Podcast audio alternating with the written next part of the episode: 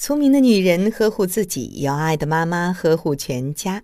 大家好，我是潇潇，每晚八点在北京向您问好。玲玲今年八岁，是一个非常健康的小姑娘。然而，让家里人想不通的是，在一天夜里，玲玲突然表示自己不舒服，不仅头晕，还有想吐的感觉。虽然家人把她紧急送往了医院，但是玲玲还是不幸身亡。因为玲玲生前吃过泡椒凤爪，所以妈妈就怀疑是不是凤爪里有毒。但是医生做过完整的检查后发现，孩子的死亡和凤爪没有任何关系，而真正的死因是颅内挫裂伤由外力导致，而导致这一损伤的原因竟然就是妈妈的一个习惯性动作。据妈妈回忆，那天下午，玲玲一边写作业一边看动画片，结果作业上出现了一大堆错误。心急的妈妈就顺手打了女儿后脑勺一下，没想到这一巴掌就把孩子送上了死亡之路。对此，医生也做了相关解释：孩子大脑内本身就有一些病变，比如脑血管畸形等等，而妈妈这一巴掌导致孩子畸形的脑血管破裂，所以并不是直接死因，只是一个诱因。在生活中，妈妈们免不了因为孩子的事情而发脾气，动手打两下也就成为了自己的一个习惯。不过，动手打孩子并不是一个好的教育方式。教育孩子，这些部位打不得。一后脑勺，知名神经外科专家孙正说，后脑勺有人的呼吸中枢在那里，延髓，如果打的话，造成呼吸中枢震荡，可以引起一些呼吸衰竭的并发症。二太阳穴。孙专家说，太阳穴那个位置，这个位置被打过之后，因为它的眶内壁是比较薄的，在震荡的情况下可以出现骨折，骨折对视神经发育也是不利的。我们临床上就发现过一巴掌打失明的情况。三拧耳朵，这个如果打过之后，可以造成鼓膜穿孔，影响小孩的听力发育。四打屁股。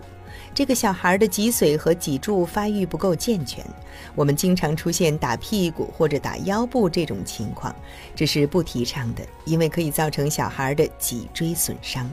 到老年的时候，脊髓结构不稳定，可以出现一些椎间盘突出之类的疾病。五拽头发，用力过大易引起化脓感染。当孩子不听话或做错事时，做家长想教育一下自己的孩子是理所当然的事情。但是教育归教育，打真管用吗？三胡乱体罚，孩子真的很瘦。除了一些身体上的损伤，孩子会因为成人的体罚而出现心理上的问题。所以从科学育儿方面来看，体罚并不是一个好的教育方式，甚至会把孩子越教越坏。一影响智力，长期受到暴力教育的孩子，其智商会受到不小的影响。这是因为长期处于这种环境，孩子性格会变得孤僻，不爱说话，他也没办法展示自己的才能，相应的智力也就得不到提高。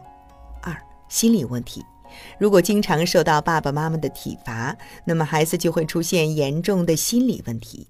比如，他们可能会对这个世界产生厌烦情况，觉得人生没什么意义；也可能会对这个社会产生逆反心理，做出一些反社会的事情等等。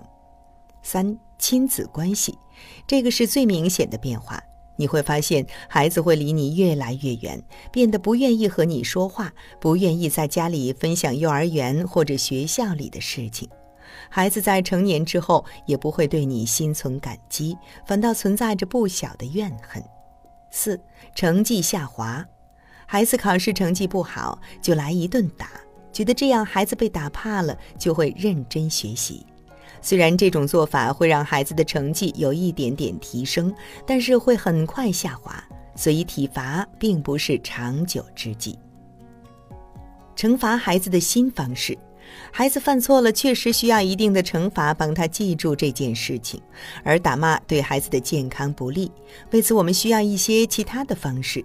这里推荐以下几种方式，惩罚的同时还有着其他的好处：一、出去遛狗。孩子做错事，不妨把他赶出房门，让他冷静一会儿。比如让孩子牵着宠物出去遛两圈儿。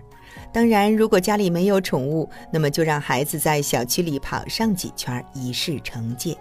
注意，孩子出门，你最好偷偷跟在身后，确保孩子的人身安全。二、整理家务，这是一个非常好的惩罚，不仅可以让孩子认识到自己的错误，还可以训练他的自理能力。最爽的就是大人会比较轻松。注意让孩子做一些容易上手的事情，比如叠衣服、扫地、擦柜子等等。三、提前睡觉，因为你今天犯错了，所以今天晚上玩游戏的时间缩短了，提前二十分钟睡觉。通过这种方式，也可能和平地让孩子意识到自己的错误。等到第二天孩子表现好的时候，可以适当增加游戏时间来鼓励他。四、重复书写。如果孩子作业没有完成，或者总是粗心出错，那么就可以通过重复练习书写的方式惩罚他。注意，这并不是单纯的处罚，这是一个练习的过程，让他在重复书写的过程中熟悉和认识到自己作业中错误的地方。五、自己选择，在平时让孩子自己写下一些惩罚的方法，并且收集在一个瓶子里。当妈妈们需要惩罚孩子的时候，就让他自己从瓶子中抽出一个纸条，让他自己选择处罚的方法。这样孩子也会比较认同和接受。如果孩子确实不听话，那么轻轻打两下手心或者四肢也没什么太大问题。注意，如果你已经情绪失控，那么千万不要通过打骂孩子，因为此时你很难控制自己的下手，往往没轻没重的。最后送上爸爸妈妈们一句话：教育孩子就像牵着一只蜗牛在散步。和孩子一起走过他孩提时代和青春岁月，虽然也有被气疯和失去耐心的时候，然而孩子却在不知不觉中向我们展示了生命中最初最美好的一面。孩子心灵是率真的，孩子的视角是独特的，家长又何妨放慢脚步，把自己主观的想法放在一边，陪着孩子静静体味生活的滋味，倾听孩子内心的声音。给自己留一点时间，从没完没了的生活里探出头，这其中成就的何止是孩子？送给所有正处于忙碌中的爸爸妈妈们。好啦，今晚的要听妈妈就到这里了。如果您觉得不错，请分享给您的朋友们吧。我是潇潇，让我们明天再见，晚安。